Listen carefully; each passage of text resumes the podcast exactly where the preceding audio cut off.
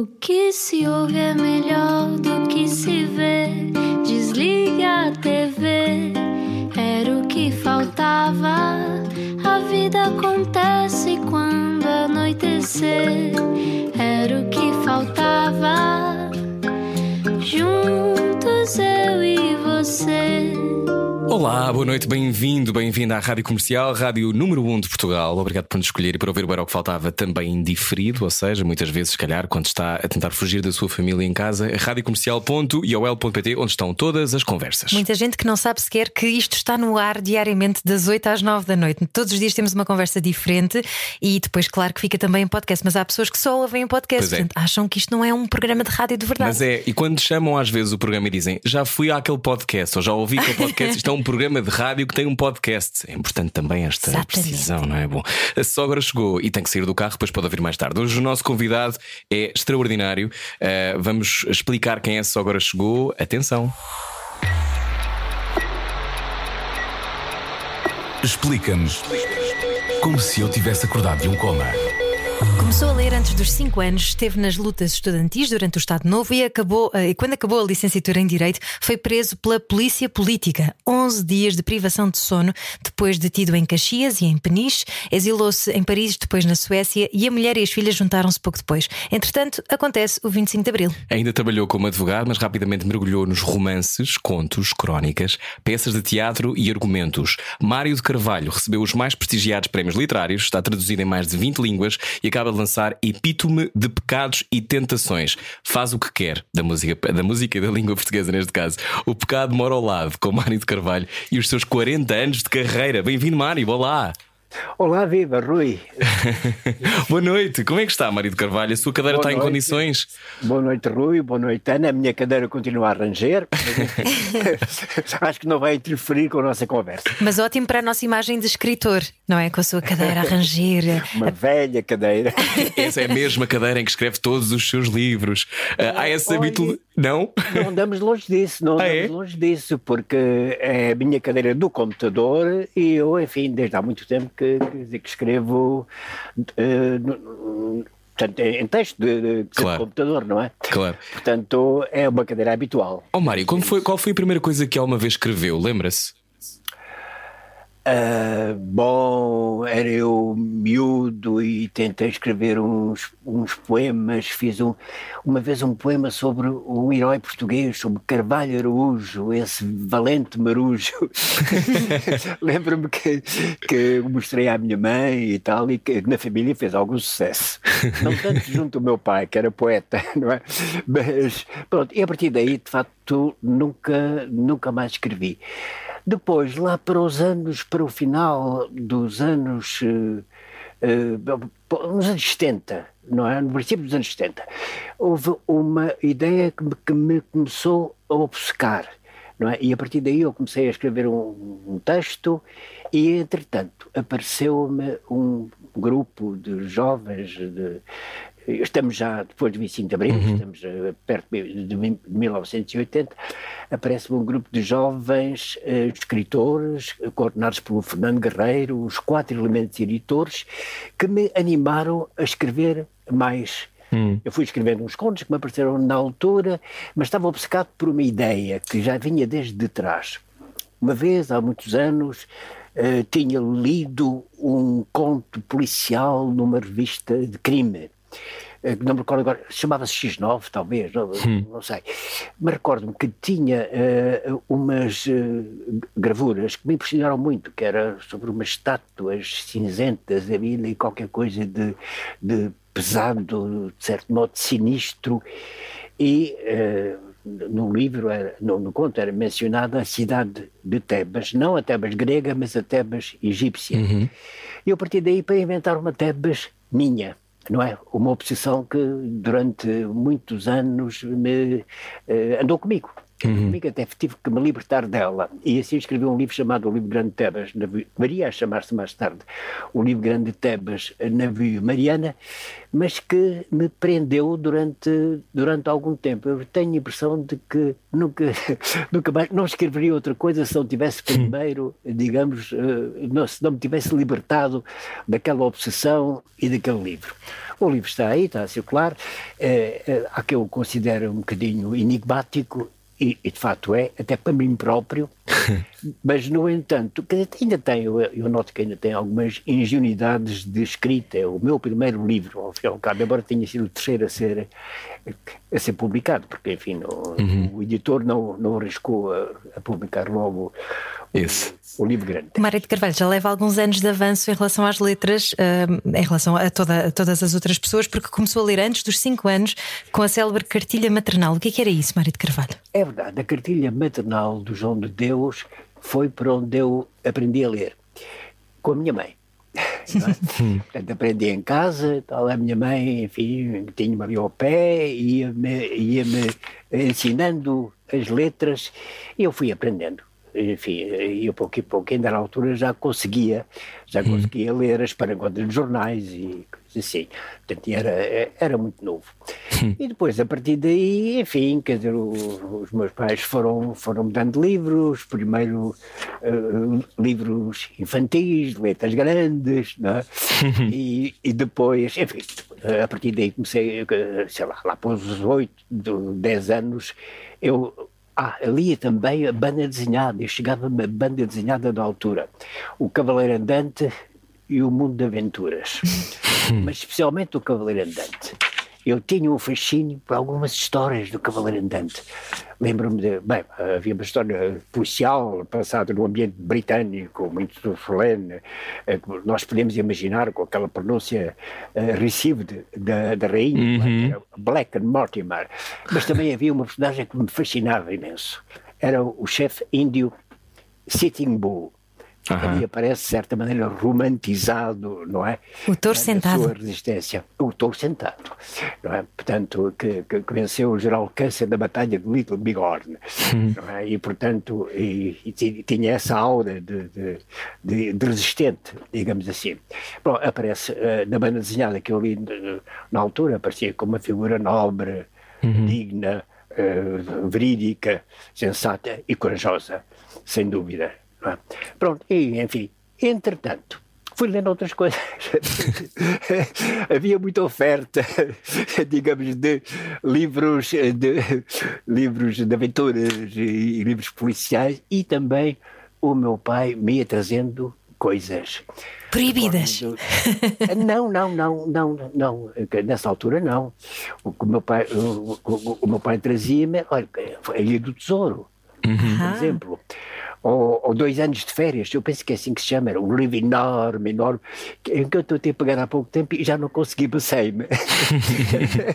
Mas era, era, era uma história de, também de, de, de uns jovens náufragos que, enfim, atracam, no, enfim, ficam no, no, numa ilha remota e, tem, e uhum. são todas as questões da sobrevivência desses jovens. E, entretanto, ia também lendo todos os chamados, uh, popularmente chamados livros de cowboys, não é?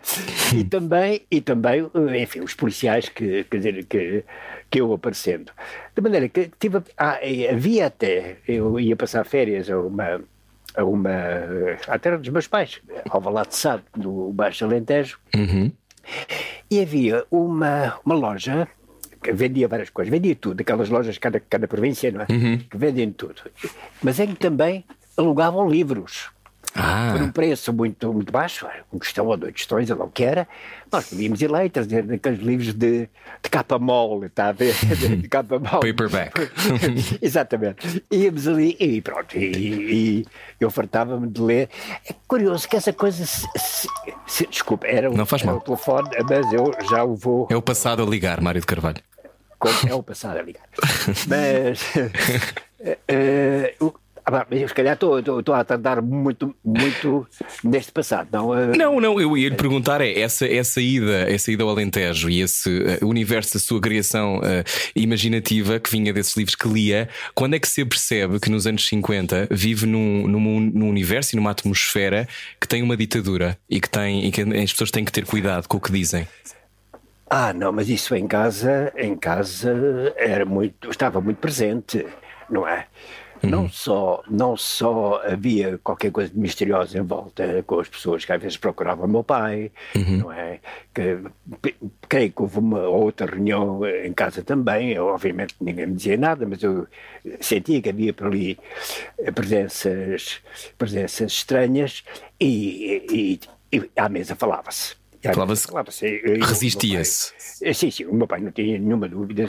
Note quando eu uma vez me atrevi a aparecer vestido com a farda da mocidade portuguesa em frente do meu pai, uhum. ele exaltou-se. Não quero isso aqui em casa não é? Não quero isso aqui em casa. De maneira que, enfim, eu lá tinha que cumprir os regulamentos. Do, Explicando as crianças tinham que usar, não é? Tinham de usar a farda da mocidade portuguesa. a usar ao sábado e, e andar nas marchas. Tinha um S grande, não era? Exatamente, tinha um S grande no cinto. De Slytherin, de Salazar, é, claro. Uma camisa verde, umas, umas, calças, umas calças amarelas e depois umas pigas, não sei como. Mas, eh, pronto, eu tinha que fazer isso às escondidas do meu pai, porque eles obrigavam-me à chamada Ordem Unida, ao sábado, não é? Nós tínhamos que marchar. Não é? Exatamente como da tropa mais tarde, não é? Op 2, esquerda, direita, op 2, esquerda, direita, e fazer aquelas coisas, fazer as saudações e, e aquelas uhum. coisas todas. Em dada altura eu consegui eh, furtar-me, digamos, a essa a ordem unida, a essa, a essa disciplina das formaturas, uhum. das marchas, dos clarins, etc. Porque inscrevi-me na secção de xadrez do Liceu de Gil Vicente. A liberdade e, do xadrez. Exatamente. Curiosamente. Estávamos ainda, estávamos ainda, porque tudo estava na altura dentro da Universidade Portuguesa, mas já não havia fardas, já não havia obrigação de marchar, já não havia aquela, digamos, uhum. aquele militarismo. É, e, e passei a, a, jogar xadrez, a equipa era eh, fui, fui aprendendo cada vez melhor, eh, eh, havia uma equipa razoável, fomos a campeonatos entre, entre vários liceus, empatámos com o Liceu Camões, que era o mais forte, a coisa não estava mal. E eu, na altura, acabei por saber alguma coisa de xadrez, do, li todas as. Ainda me lembro, todas as partidas entre um conjunto de partidas entre de Botvinnik e Smyslov para o Campeonato do Mundo há anos que, que, que Aqueles campeonatos que duram dias. Ah, ah, sim, sim, sim, sim, sim, sim. Eu já não me recordo quem ganhou, acho que foi o Botvinnik, mas eh, eram dois russos que disputavam, disputavam o, o, Campeonato do Mundo. Mas Uh, também uh, fui sabendo uh, de saídas, de aberturas, e, enfim, e às vezes até podia jogar xadrez sozinho para me entreter, etc. Qual era a sua manobra preferida de xadrez, Mário de Carvalho? A defesa francesa. Que defesa francesa? A defesa francesa. Tem que me explicar, que eu já não eu jogava com o meu avô, mas eu, eu já não me lembro de grande coisa. A defesa francesa é peão quarto. De, bem, note, eu utilizo ainda a notação antiga, não é? É peão, é peão para 4 ré, ou uh, é 4, jogam, jogam, é 2 é 4, jogam as brancas, não é? E as, as, as pretas respondem com peão para 3 de rei. Ok. As, as brancas avançam o, o peão para 4 de, de dama e as, e as pretas de peão para quatro de cama também. Eu aprendi há duas semanas jogar xadrez, o meu cérebro está a explodir neste momento. Ah, bem, mas olha, há muito, há, há, há, muito que aprender. Pois é. O que é que, o xadrez, o que, que, é que o xadrez ensina, Mário? Sobretudo, o que é que, qual é o ensinamento maior do xadrez? É a paciência? Uh, olha que eu não sou muito, não sou considerado uma pessoa muito paciente, é? de uma forma geral, mas não, é, é, ensina a imaginar, imagine, ensina a imaginar, é isso, a conceber, a conceber coisas, a conceber manobras, a conceber viagens com rigor e com disciplina, não é ao caso, não é? Nós sabemos que se fazemos um erro somos penalizados, não é? E claro, mesmo ao nível dos, enfim, dos mais medianos jogadores de xadrez que nós éramos, quando éramos os miúdos a jogar xadrez, não é? e portanto já sabíamos alguma coisa, mas quer dizer, estávamos muito longe da, do, do, do, xadrez da, daquelas uhum. plataformas, é, é, que são os mestres, não é? Porque estavas claro. ou os bons jogadores, uhum. ou sequer os bons jogadores de café. Mário, é? Mário de Carvalho, diga, diga. nosso convidado hoje não era o que faltava. Há pouco estava a falar do seu Alentejo da infância uh, e numa nota, num texto autobiográfico que está no seu site, fala na miséria dos camponeses que trabalhavam de sol a sol. Foi aí que nasceu a sua preocupação social? tem que ver com isso também, tem que ver com, com esse espetáculo da miséria dos moços que às vezes apareciam lá no monte e, eh, e vinham brincar comigo. Os moços pequenos, como dizias lá no, lá no Alentejo, vinham rotos, vinham rotos e, e descalços, não é? Uhum. E, e, os sapatos, quando os tinham, eram só para as grandes ocasiões, não é? Para, para as festas e, e, e, e depois domingos, eventualmente. Mas não era só no monte que, que, que apareciam esses moços pequenos eh, rotos e ranhosos e desgrenhados, não é? Era também na própria vila não é? Eu recordo de estar à janela da minha outra avó, que eu tinha duas avós, tinha uma avó, a avó do monte e a avó da vila, não é? Eu recordo uh, de estar uh, à, à, janela e de ver, quer dizer, a, a miséria de facto que é uhum. naquelas casas, naquelas gentes, naquelas pessoas. E não eram só os moços pequenos que andavam, que andavam rotos e descalços. Havia gente que andava rota e descalça também, não é? E que, portanto, um, para quem um, um, um, papo seco, não é? Um bocado de pão uhum. era uma preciosidade, não é? Era uma coisa impressionante. Pessoas tinham fome. E, e, e ainda vivi, vivi, ou pelo menos odeio por uh, uh, reflexos da grande luta, não é? Que houve uh, no, no Alentejo pelas oito horas de trabalho. Isto lá depois anos 50 e tal, 60. Uhum não é?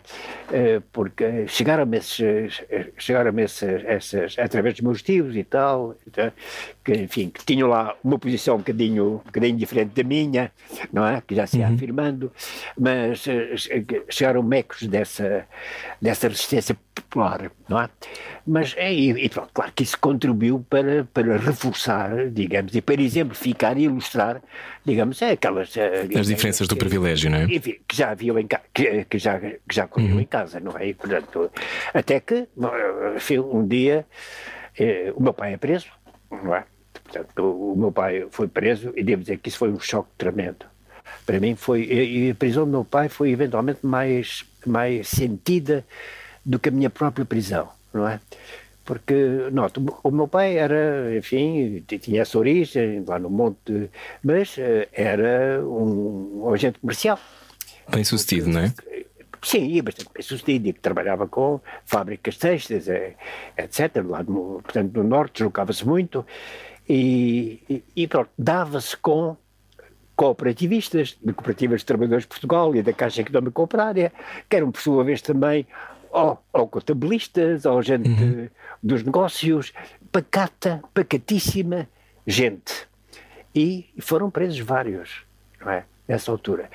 E por fazerem o quê? Por se encontrarem, por reunir, por, por, ter, por conversarem uns com os outros, por, por enfim, discutirem os problemas das, das cooperativas, uhum. Eh, etc. Foram presos por eh, coisas que hoje seriam perfeitamente banais, perfeitamente correntes, normais, não é? E de gente pacata e, e normal, não é? E aquilo fez-me impressão, não é? O ver que aquele, meu pai tinha, tinha sido preso, esteve no Aljube, ainda, ainda fui visitá-lo ao Aljube, à prisão do Sim. Aljube, atrás de, enfim, de umas redes uh, pesadas de ferro que havia lá na, na sala de visitas, tudo aquilo uhum. era um bocadinho sórdido, não é? o ambiente, o aspecto, o velho casarão do Aljube também, e fez-me uh, uma forte impressão. O que é que isso lhe ensinou sobre as pessoas, Mário? Sobre, e sobre aquele tempo? Olha, uh, que era um tempo sinistro que era um tempo sinistro e em que, digamos, uh, tudo, tudo contribuía para nos uh, fechar, para nos encerrar dentro de um. De, dentro de, de, um colete de forças, não é? Exatamente. Os, os, os, os limites que, que, que nos queriam impor, as liberdades não existiam, pura e simplesmente. Eu recordo-me que, que, que, eh, antes, um pouco antes, e quando foi o, o, caso do general Alberto Delgado, uhum. a, eh, a, candidatura do general Alberto Delgado. Em 58, não é? Mais ou menos. O, o meu pai é preso depois, é uhum. da sequência, enfim, da, da repressão que se seguiu à, à, à, à apresentação daquele tour do, do Bertolgado, recordo que fui com a minha mãe, a Santa Apolónia, e de ver aquele mar de gente foi, foi fascinante, não é? Ver aquele mar de gente ali no largo de Santa Apolónia a esperar o, o, o Humberto Delgado. E também de uma carga de, de, de cavalaria da, uhum. da, da, da GNR que foi absorvida pela multidão. Ficaram perdidos, os cavalos ficaram perdidos entre a multidão e não conseguiram fazer nada, não é? De maneira que é, é, havia gente, gente demais. De maneira que já se ia respirando, eu há bocado falei na luta das oito horas, não é? Mas uhum. havia outras, e já se ia respirando no país algum sentimento de rebeldia, não é? Que, Começava-se a acreditar na invenção de um dia claro. É Começava-se, exatamente, exatamente. Mas como é que as como é que a esperança não era amputada quando, por exemplo, depois é preso pela polícia política, o Mário de Carvalho, e depois sujeito a 11 dias de privação de sono? Olha, uh, eu acho que na altura eu estava a cumprir o meu dever. Eu sabia que mais cedo ou mais tarde ia ser colocado perante essa provação, que ia ser preso. Eh, quer dizer, toda a gente acabava por ser presa. A polícia acabava por, por, por chegar a nós através, de, enfim, de, da extorsão de informações pela uhum. tortura que praticavam. De maneira que, enfim, eh, quando eles apareceram, eu estava na tropa já, eu estava na tropa, aliás fui preso até ilegalmente, porque eu estava no, eh, era um sábado, eu estava no meu, no, meu fim de semana, não é? E, e, ia cumprir serviço militar na escola prática da impressão militar ali a, ao Lumiar. E quando saí, eu morava da Rua Andrade, ali ao pé do mercado, quando saí estava um tipo à, à minha espera, depois juntou-se-lhe outro, vieram atrás de mim e meteram-me num táxi, uh, identificaram-se, é? prenderam-me, uhum. meteram-me num táxi e levaram-me para, eu, foi para Caxias, eu já não estive no Aljube, uh, e pronto, e a partir daí começou, começaram os, os interrogatórios que se prolongaram, enfim, durante uh, três mais sete, uh, três mais uh, sete, não, dois mais seis mais três, não é? Foi isso, dois mais seis mais três dias, não é? E pronto. Essas, essas, um, esses momentos abandonam-nos alguma vez? Hoje, em 2021, Ah, essas, memórias existem, porque 11 dias em privação de sono é de chegar à absoluta loucura, imagino. Houve Como é que se ultrapassa? É? Olha que houve muito pior. Houve? houve muito pior. Ah, sim, sim, sem dúvida, não é? E, e, até, e até eu posso dizer que, enfim, que uh, esta, esta minha tortura de sono, comparada com outras, é até foi relativamente benéfica. Olha, eu não fui espancado, por uhum. exemplo, uhum. não é? Tive sem dormir, não me deixava dormir, batiam lá numa mesa, não sei o quê. Mas era com água ou era batiam numa mesa? Etc. Batiam sempre numa mesa, com pancadas, com, com pancadas fortes. E numa altura em que eu desfaleci, lá chamaram outros agentes e vieram comigo, não é? E, e, e, e está, uh, está contado num, uhum. num, num, filme, num pequeno filme chamado Quem é, Quem é Ricardo? Que era a pergunta que, que, que, eles me faziam frequentemente. Obviamente que eu não lhes ia dizer que o Ricardo era eu, não é? Nunca souberam quem era quem é este Ricardo, porque eles, porque eles queriam saber uh, esforçadamente.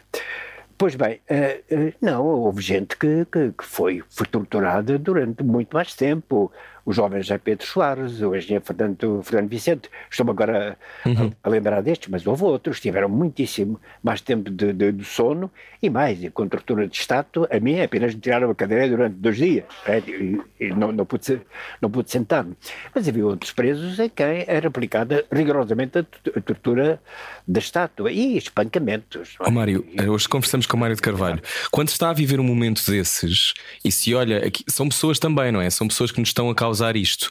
Um, como é que nós. Há ali um momento em que pensamos somos humanos e como é que estamos a fazer isto uns aos outros? Ou um, nunca há espaço para pensarmos nessas coisas porque estamos, sob, estamos em sobrevivência? Porque no fim do dia são pessoas, não é? São pessoas que nos estão a. Em lados diferentes da barricada. Conseguimos ter essa, essa lógica humanista na coisa ou nem por isso? Uh, é um bocado difícil na, na circunstância, não é? Nós, quem vemos pela frente é o inimigo, não é? Uhum. E mesmo quando, quando naquelas longas horas e tal, eh, enfim, há conversas sobre outra coisa qualquer, eh, sobre o tempo ou, ou não sei o quê, não é? Sempre com aquela, aquela mão uh, cerrada, disposta a dar a pancada em cima da mesa quando a nossa cabeça começa a descair, não é? Uhum. Só não durma, não durma. É, é, mesmo assim, nós vemos sempre do outro lado está, está alguém que, enfim, que, que, que estamos contra que estamos contra aquilo, não é? E que, e que o, o, inimigo está, está à frente e que estamos cercados.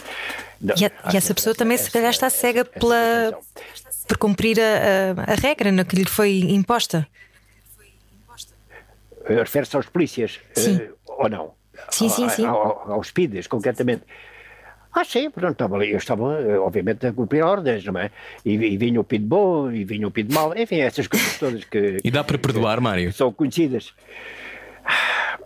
Sabe, eu não guardo rancores, não tenho esse feitio, não é? Não, não tenho um feitio retaliatório e vingativo, não é? Pronto, passou passou, pronto, e, e, e, não, e não, agora, quer dizer, eh, o, o, o fundamental é que não regressemos a uma situação uhum. Eh, semelhante, não é? Que não regressemos a uma situação em que uns uh, cidadãos portugueses estejam a, a humilhar e a, e, a, e a, torturar e a bater e a maltratar os outros. Acha possível que voltemos aí, Mário? Sabe que, enfim, a história tem dado muitas voltas, não é? Eu já sou um homem velho e, já assisti a muita coisa. De maneira que eu muito dificilmente seria capaz de dizer que estamos definitivamente livres disso, porque nunca dei por que alguma coisa fosse definitiva, não é? Hum. E, que, e penso que transformações eh, são sempre possíveis e transformações para pior. E também que há sinais começa a haver sinais de que isto que nos aconteceu durante 48 anos começa a ser esquecido e de que, de que uh, aparece algum ressurgimento de ideias que já foram extremamente nocivas e que tanto mal, e tanto mal nos fizeram. De maneira que julgo que é, é útil lembrar-se, não é? Que vivemos numa situação dominada pelo medo, pela tortura, pelo achincalhamento, é? pela, pela, pela, pela opressão dos mais fracos ou dos que tinham opiniões diferentes. E que eh, é bom que se saiba que a democracia foi uma belíssima coisa que nos aconteceu. Ou melhor, não aconteceu, porque nós nos batemos e porque muitos democratas se, se bateram e que está hoje instalada, embora ameaçada. É? Há sempre uma ameaça que paira sobre nós, que é a ameaça desses instintos mais perversos e mais nocivos, não é? Voltarem a vir ao de cima e, e instalarem de novo uma opressão sobre os portugueses. Mário de Carvalho, só para recordar, foi detido nos anos 70, porquê? Ah, porque eu porque foi. Ah, estamos, estamos a ouvi-lo, deixámos de ouvir. A ligação falhou um bocadinho. Houve aqui um suspense. Mas está, está aí, Mário? Estou, estou, estou. Ah, ok. Sim. Nós deixámos de ouvir, sim. Ah, bom. Uh, tá bom. Mas. Uh, pronto. Fui preso uh, e, e era acusado de fazer parte do, do, do Partido Comunista Português. Uhum. Pronto. E havia pá, informações que me davam como como, enfim, o, o controleiro, de, de, de, como se dizia então, uma linguagem que também era muito pitoresca, o controleiro do setor do, do, do Partido Comunista, ainda estudantil, e ligaram-me a um processo, a um processo político que envolvia estudantes e o movimento estudantil e a, e a organização do Partido Comunista Português uh, da Faculdade de Direito, é, obviamente havia muitas coisas que houve muitas coisas que eles nunca souberam, não é? Isto é, é, souberam e acabei por, enfim, por, por ser preso e depois fui posto em liberdade, é, em liberdade provisória e mais tarde fui a julgamento, fui condenado a dois anos eh, de prisão maior, como se dizia na, na altura, e depois recorri, não é? E fiquei em liberdade, em liberdade condicional e, e mais tarde voltei, voltei à cadeia, não é? Uh, quando, ah, voltei à cadeia, depois é que me puseram em liberdade condicional. E nessa altura entendi que já era demais, não é? Que já era demais uhum. e resolvi, resolvi sair do país. A seguir continuamos a conversar com Mário de Carvalho, até porque não há nada melhor do que lê-lo e perceber como há mundos que, que nascem também desta dor, não é? E que podem ser transformados. Deixa-me só dizer uma coisa. Eu, quando era pequena, não sei se tu foste também, mas eu fui uma visita de estudo ao Forte de Peniche e eu acho que devia ser obrigatório para toda a gente. Sim, sim, não nos podemos esquecer da história. Na rádio comercial continuamos com o Mário de Carvalho, já a seguir. Ah. Saia da sua cabeça. A vida é agora. Era o que faltava. Na Rádio Comercial. Olá, boa viagem com a Rádio Comercial. Hoje conversamos com Mário de Carvalho. Uh, hoje já falámos sobre, sobre o fascismo, sobre o crescimento. Uh, os livros apareceram-lhe na vida. Uh, eu gostei, como disse há pouco, sobre, sobre a ideia do livro de Tebas, que era esta coisa de uma, uma ideia que não o abandona, quase que um, como se fosse assombrado. É sempre assim, é assombrado pelas ideias dos seus livros, Mário. Não, de forma nenhuma. Ah, não? Isso ah, aconteceu-me só em relação ao livro. Uh, Apareceu-me só em relação ao livro Grande de Temas na Via Mariana. Eu tenho de facto esta sensação de que se trata de uma obsessão de que eu me libertei, e a partir daí a minha escrita passou a ser, enfim, diferente, no sentido que as coisas ocorriam-me, eu, enfim, ia, ia, ia as construindo, digamos uhum. assim com algum à vontade, digamos assim. Uh, vejamos, logo a seguir, por essa altura, não é? Uh, Apareceu-me, uh, enfim, há um, um, outro livro, Os Casos do Beco das Sardinheiras, por exemplo, que é, tem um tom completamente uhum. diferente uhum. e um ambiente completamente diferente de o livro Grande de Tebas, Navio Mariana. Já não é aquela coisa, enfim, solene, uhum. naquela aquela linguagem pausada e tal. Mas é um livro alegre e brincalhão que se passa num, num beco da velha Lisboa, não é? Beco, que ainda existe, não é? Que ainda existe com aquelas vizinhas a conversar e com Sim. todos aqueles acontecimentos extraordinários que vão, que vão ocorrendo. Da, também na zona do fantástico, que por essa altura me interessou. O, o meu primeiro livro é o os contos da, da sétima esfera. esfera. que curiosamente eu sendo escritos ao mesmo tempo que o livro grande de Tebas. Era como se o Tebas fosse um fundo, fosse a tal, a tal provação, não é? porque eu tinha que passar, fosse o tal livro que eu tinha que cumprir, mas ao mesmo tempo ao lado iam aparecer outras coisas. Iam aparecer outras coisas, iam aparecer os contos que mais tarde viriam a dar, os contos da sétima esfera, e que tem, são já de um outro registro completamente diferente. Completo. Enfim, ainda estamos no plano do.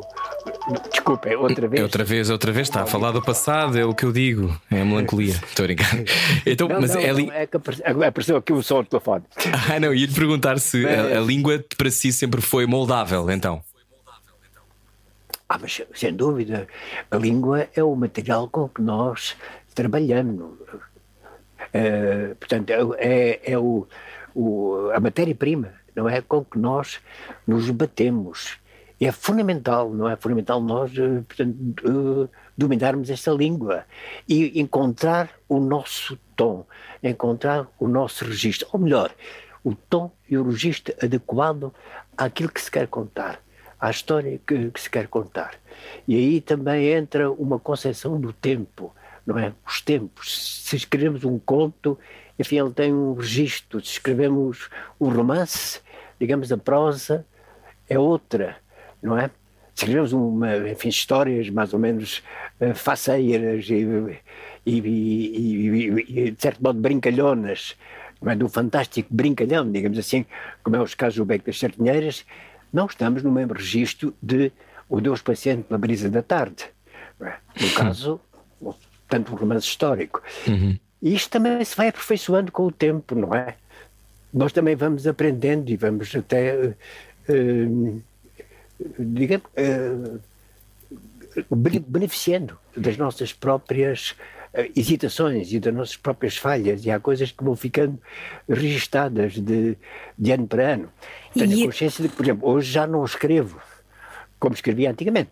Não é? Portanto, houve coisas que, enfim, que se ganharam, não é? Uh, aspectos estilísticos que vieram de cima e que, enfim, que não se encontram assim nos, nos primeiros livros, mas que passam, passam a, ser, a ser importantes depois a partir de certa altura. E ir a encontros uh, com escritores neorrealistas com o seu pai quando era pequeno na Livraria Portugal, isso ajudou ou eh, ajudou no sentido de inspirá-lo ou intimidava-o? É, é, bem, não, não exatamente uma coisa nem outra, mas deu uma ideia de que estava neste mundo, não é? é estava neste mundo da escrita, não é? Também. Portanto, e é engraçado que as suas filhas eram... seguiram as suas passadas, não é? Ambas as suas filhas são escritoras também. Elas são escritoras, mas olha que eu não contribuí nada para isso. Realmente não, não, não é, é, tudo mérito delas, não é? Em relação, em relação ao meu pai, eh, obviamente, eh, quer dizer, gostava imenso de, de ir com o meu pai, de estar com ele, de, de, de ir às livrarias e, e, de ir aos cafés, ouvir aquelas conversas. Na altura, não, enfim, hum. também não percebia nada. Eu recordo, por exemplo, do meu pai encontrar muita vez na Baixa o poeta Armindo Rodrigues, advogado e, e, portanto, e poeta, que eu viria a conhecer muitíssimo mais tarde, mas era, foi uma, era uma das pessoas que impressionava pelo seu porte, pela, pela, pelo vigor da voz e das posições que, que tomava e tal. Bom, esse, esse ambiente era uma, quer dizer, mostrou que, uh, deu-me a entender que a literatura não era qualquer coisa que nos fosse estranha, não é? Uhum. Era qualquer coisa em que estávamos dentro, não é? Fazia parte, de certo modo, do, do nosso meio, do nosso, do nosso envolvimento. Portanto, e, tive, e, portanto, se há qualquer influência, não sei, mas se, se há qualquer, qualquer uh, uh, enfim, qualquer aspecto de, de, de, de, adesão, não é? Tem que ver, pode ser que tenha que ver com isso, com essa, com essa, com esse, com esses circuitos que na altura se faziam. Mário, qual é, quando é que parecia um bom livro? Ah, bom, isso é, é muito difícil dizer porque há livros que são bons aos 15 anos e, e olha, há bocado falámos num, não é? Hum. Há livros que são bons aos 15 anos e outros são bons aos 30 e outros aos 70 e tal. é muito, é, é, é, difícil dizer, mas é, é, para já é aquele que nos, que nos surpreende e nos leva a dizer, olha, nunca tinha visto as coisas assim e de facto elas são, elas são assim. Mas por, por lá também há as personagens, enfim, maiores que a vida, não é? Que, uhum. que, que, que, que, que, às vezes aparecem, não é? Nós, obviamente, quando estamos no, perante uma obra monumental como a Guerra e Paz, não é? Nós temos uhum. que nos convencer, ao fim e ao cabo, nós estamos para aqui a escrever umas coisinhas quando há estes gigantes da literatura, o Tolstói ou, ou o Vitor Hugo, não é?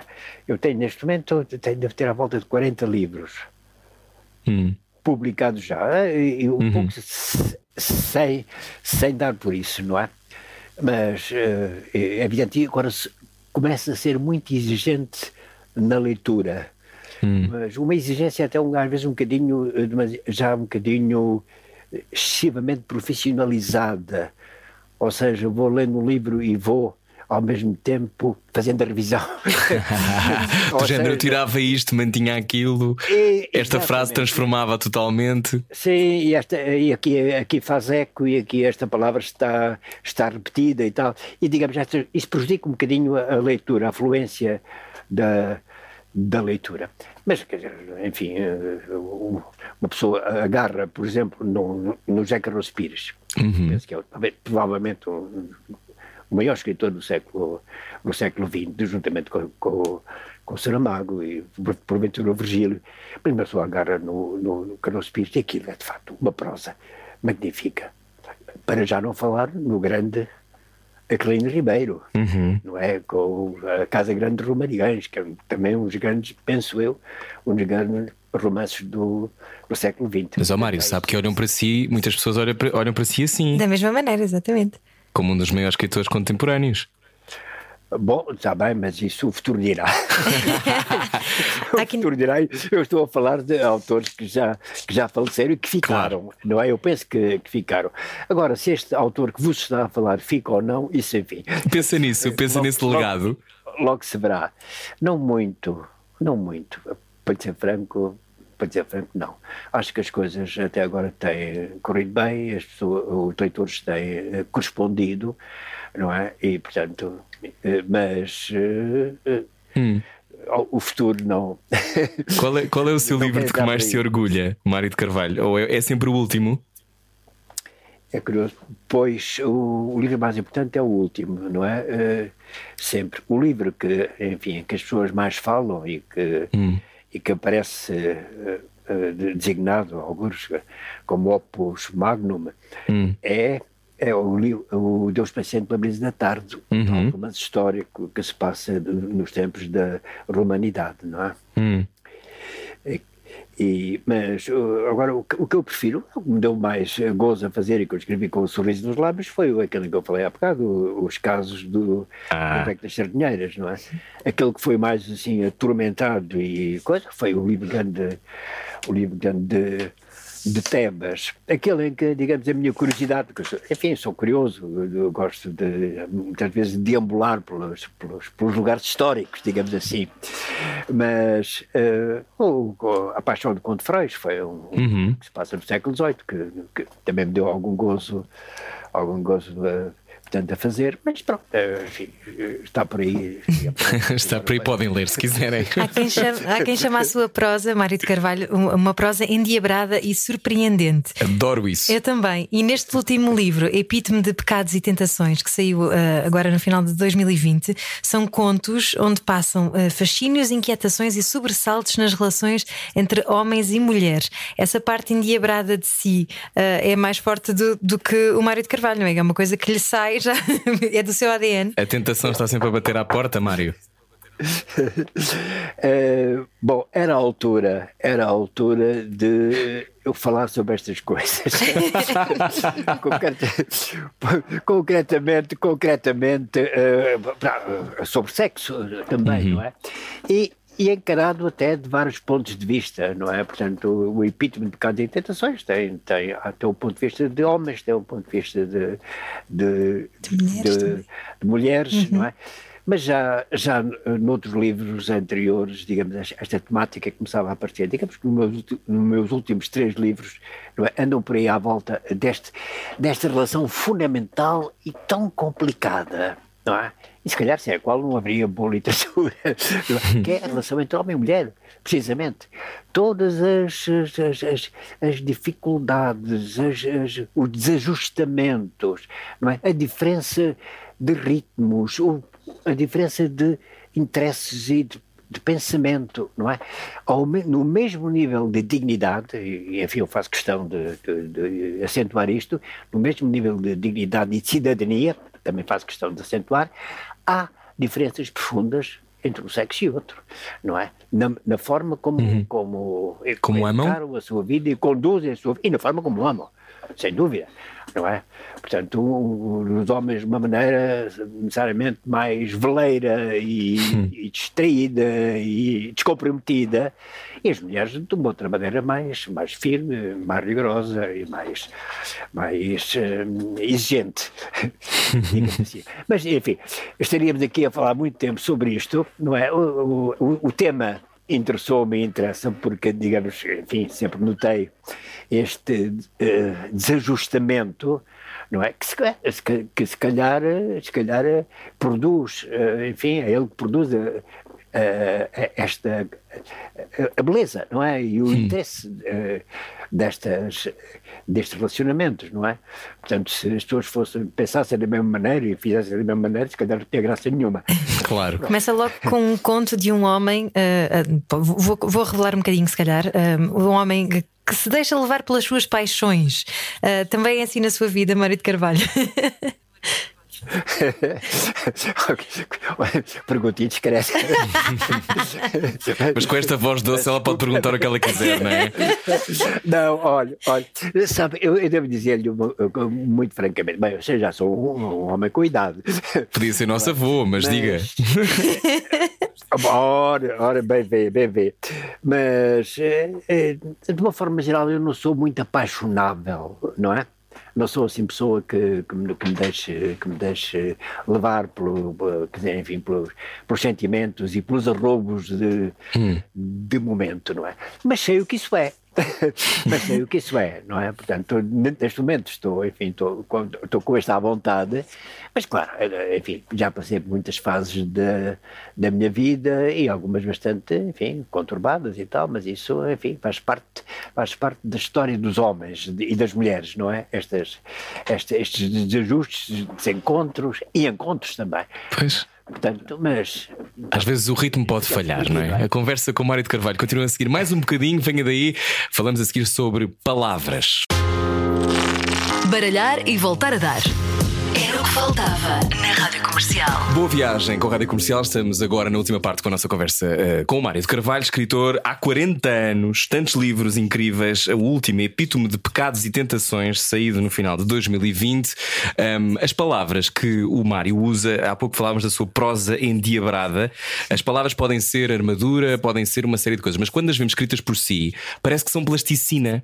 Ou seja, há qualquer coisa que o Mário faz às palavras em que as palavras de repente saltam da página e muitas vezes vai buscar palavras que nós já não nos lembramos ou que ouvimos uma vez ou que nunca ouvimos. A palavra criancificar é uma coisa que eu adoro. Uh, esta, esta coisa de, às vezes, de exumar palavras ou, ou de, às vezes, também inventá-las. É, nós precisamos disto também para abalar aquilo que é a nossa maneira de comunicar, Mário. E obrigado por fazê-lo. Uh, sem, sem, dúvida, sem dúvida. Uh, note nós estamos acostumados, muito acostumados a ouvir em volta uh, um português uh, o básico e rudimentar, não é? Uhum.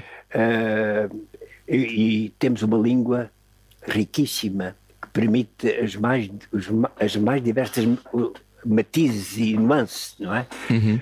Portanto, uh, as, as, palavras e as palavras não se justapõem umas às outras, não significam exatamente a mesma coisa. Uhum. Uma, uma alteração de vocabulário implica sempre uma, uma ligeira nota de sentido. São cores, não é? é? é exatamente, é como cores e meias cores e meias tintas também, não é? Portanto, vamos, vamos também por aí, não é? E, e parece-me muito. Uh, limitativo, não é? Nós está, ou muito limitado, nós estamos a, a reduzirmos ao chamado vocabulário básico essencial, que é no fundo aquele que se utiliza muito na, na comunicação social e que tem a ver uhum. com a necessidade de chegar ao último, do, dos últimos do, do, portanto, dos portugueses, às pessoas mais, eh, enfim, desvalidas e mais, uhum. e mais uh, ignorantes, não é? Uhum. Agora, um escritor uh, escreve para o seu leitor, escreve para os leitores, não é? E não tem que usar essa, esse vocabulário básico elementar e deve, penso que deve, que deve, não é? Utilizar toda a paleta que lhe fornece a língua portuguesa, a riquíssima e preciosa língua portuguesa. Atenção que, que eu não tenho, nunca teria, a pretensão de estar a impressionar, a exibir-me hum. com palavreado, não é? Com palavras, com palavras novas. Tenho a perfeita, ou com palavras que não sejam do uso corrente, tenho a, a, a noção de que quando uso uma palavra que, enfim, que não seja daquelas mais vulgares e mais usadas no, no, no, no cotidiano, que estou com isso a exprimir qualquer ideia ou estou com isso a, a tirar qualquer efeito uh, literário, estético, se quiser. É? Parece-me que é a palavra que, que me pareceu adequada uhum. à situação. Não de forma nenhuma, quer dizer, ir buscar palavras para, enfim, para espantar, digamos, o, o leitor desprevenido. Uhum. Não é de forma nenhuma isso. Eu tenho uma admiração enorme por, por Aquilino Ribeiro é? O cliente Ribeiro, como sabe, utiliza um vocabulário às vezes muito especial uhum. e às vezes muito dele. Bem, nós podemos passar adiante e, e, e ainda assim não tendo percebido alguma coisa, não é? Ou, ou tendo que ir ao dicionário uma vez ou outra, nós que, podemos considerar que, enfim, a, a cada grande Romarigonha é de facto um grande romance. Mas se nós uh, agarrarmos numa escritora, como eu estou agora a fazer, enfim, assim um pouco à solta, não é? Como a Agostina, por exemplo, a Cristina Bessa Luís, notamos que ela, enfim, não existe, é, digamos, essa criação vocabular, mas ela é compensada, por outro lado, por uma imaginação perfeitamente espantosa. Sim. É? Pronto. E, e, Endiabrada é, também. Ah, sem dúvida. sem dúvida, mas o, a, sua, a, sua, a sua escrita não é, não é catalogável. É isso é uma das coisas extraordinárias no seu, no seu percurso, que é mesmo que o quisessem apanhar e catalogar, o Mário não, não era catalogável. Isso, isso é uma vitória da sua.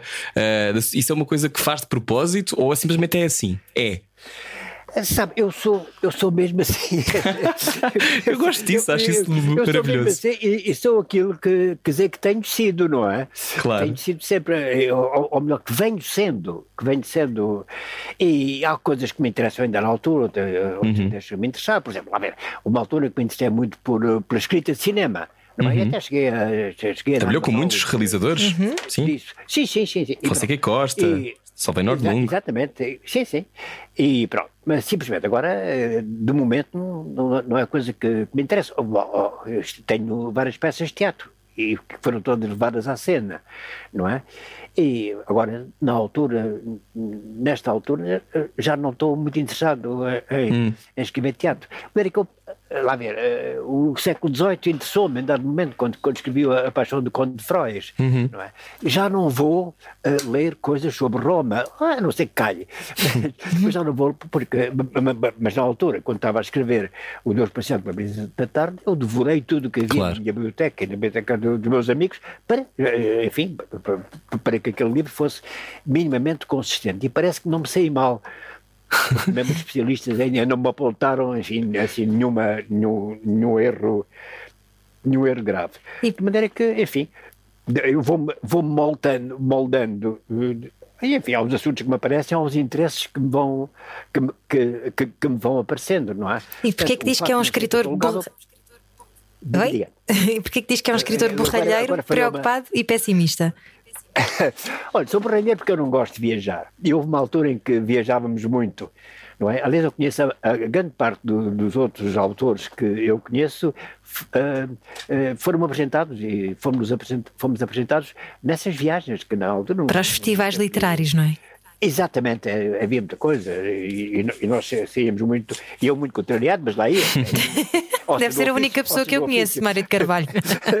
não, eu não gosto de fato, andei por todo lado, andava por todo lado, mas não, não, não, não, não foi a coisa que que me agradasse muito. Eu sou borralheiro, tem, não, não, gosto de estar em casa ou então no escritório. Tenho um modesto escritório de advogado, continuo a ter a minha rotina de casa, casa escritório, escritório recebo às vezes pessoas e, e uhum. olha, tenho essas conversas, por exemplo, mas uh, prefiro estar para, para quieto. Não, não, uh, viajar não é, não é assim muito pequeno e detesto andar de avião, não é?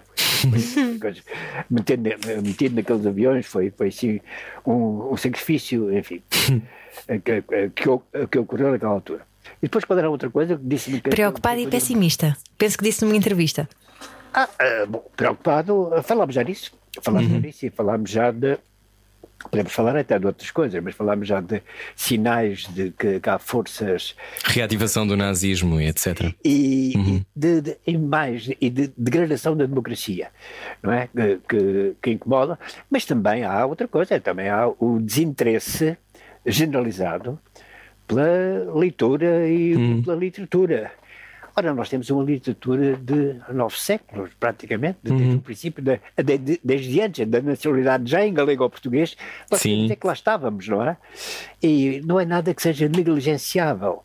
E penso que, que, que está, está a haver uma, uma certa recusa da do desafio da literatura e do desafio das artes e da, eh, as pessoas estão cada vez mais acantonadas e fora digamos desta desta uh, desta de corrente a culpa é? do ecrã muito Mário. é, não sei se a culpa é, é, é, só do ecrã mas que até, sabe, há bocado vimos que a literatura é, leva a pensar, não é? Leva a formular problemas, não é? Uhum. A pôr interrogações, não é? E provavelmente há força. Pede participação, um não é, Mário? É isso. Exatamente. É, o livro é feito por mim e pelo leitor, não sou uhum. eu. O, leitor também contribui e leva, digamos, a sua, a sua capacidade de leitura e de imaginação para o livro. O, o, que eu penso é que este, este espírito de inquietação e de interrogação e de, de pergunta, de, de, de, crítica, não é, não é hum. é muito apreciado. Não é? O que é mais apreciado, digamos, é, é a superficialidade, não é? A superficialidade e, e tudo aquilo que não, que não implique não, esforço. sim, e uma uma, uma alteração uma, um, do, portanto, dos modos de vida e, e da maneira de estar. É? Hum. Mário de Carvalho, de onde é que vêm as ideias? Uh, vêm de um poço qualquer muito fundo a que eu não chego. Mas tem chegado com, com o seu, não, não, com o seu coisa, cestinho. Há qualquer, há qualquer, coisa que se evolve lá e de repente aparece e se impõe, que nos vai aparecendo aqui além durante o sono e que, curiosamente, às vezes nos surge de debaixo dos dedos, eh, eh, quando estamos a teclar, não é? Há qualquer coisa que, que aparece e que se torna evidente, não é? Que não era e, e, que, e que se torna evidente. Bem, e depois isso dá dá um conto, ou então é esquecido, mas se é esquecido é capaz de mergulhar no tal poço e voltar mais tarde, não é? As boas ideias voltam sempre, mesmo que nos esqueçamos delas. Ah, sim, sim. Eu, eu, bem, eu, eu, não, eu não digo sempre, se calhar há umas que ainda estão. Que ainda estão e a carburar. Uh, exatamente, lá no fundo, não é? E podem aparecer mais cedo ou mais tarde. Bem, eu não digo sempre, mas tem tendência para isso, não é? Não é? Nota. Uh, eu, eu, tenho andado às vezes com, com ideias de, de, de, de enfim, de, livros ou de contos durante vários anos. Mas penso que em cada momento penso que não chegou à altura ainda de escrever aquilo, por qualquer razão, que eu também não sei explicar. E como é que sabe quando é que é a altura? Isso é muito útil que eu estou a pensar quando a mesma coisa. Isto me aparece debaixo dos dedos, quando uh, uh, começa a ser uma evidência, não é? Quando começo a pensar muito naquilo e quando começo a, a, a partir de uma, de uma storyline, se quiser, ou, ou, de uma ideia geral, quando as personagens começam a habitá-la, não é? E quando uh, começa a haver situações de, de, de interligação e de, de, conflito e quando começa a ter uma ideia de princípio, meio e fim. É? que, que, também é útil, não é? Para contar uma história. Embora o fim nem sempre esteja claro à partida, hum. não é? Mas sabe-se que aquilo vai num certo sentido. E depois, enfim, um remate, logo veremos às vezes até, é, até pode acontecer que, que seja é, o, o, final, não é? Que nos interessa mais e depois temos que caminhar até lá e encontrar a forma de caminhar até lá.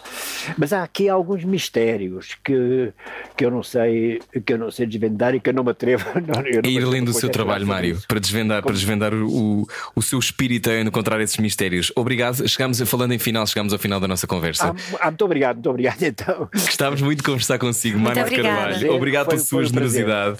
Obrigado. obrigado obrigado, por conversar connosco. Há um livro que pode comprar de Mário de Carvalho, o mais recente, aliás, há muitos que pode comprar, uhum. 40 anos de livros, mas o mais recente é. O mais recente é Endiabrado, como sempre, epítome de pecados e tentações. Mário de Carvalho, obrigado. Obrigadíssimo. Obrigado, um Pode ouvir a conversa inteira em radiocomercial.iol.pt. Nós voltamos amanhã com mais conversas. Adeus e já sabe, leia.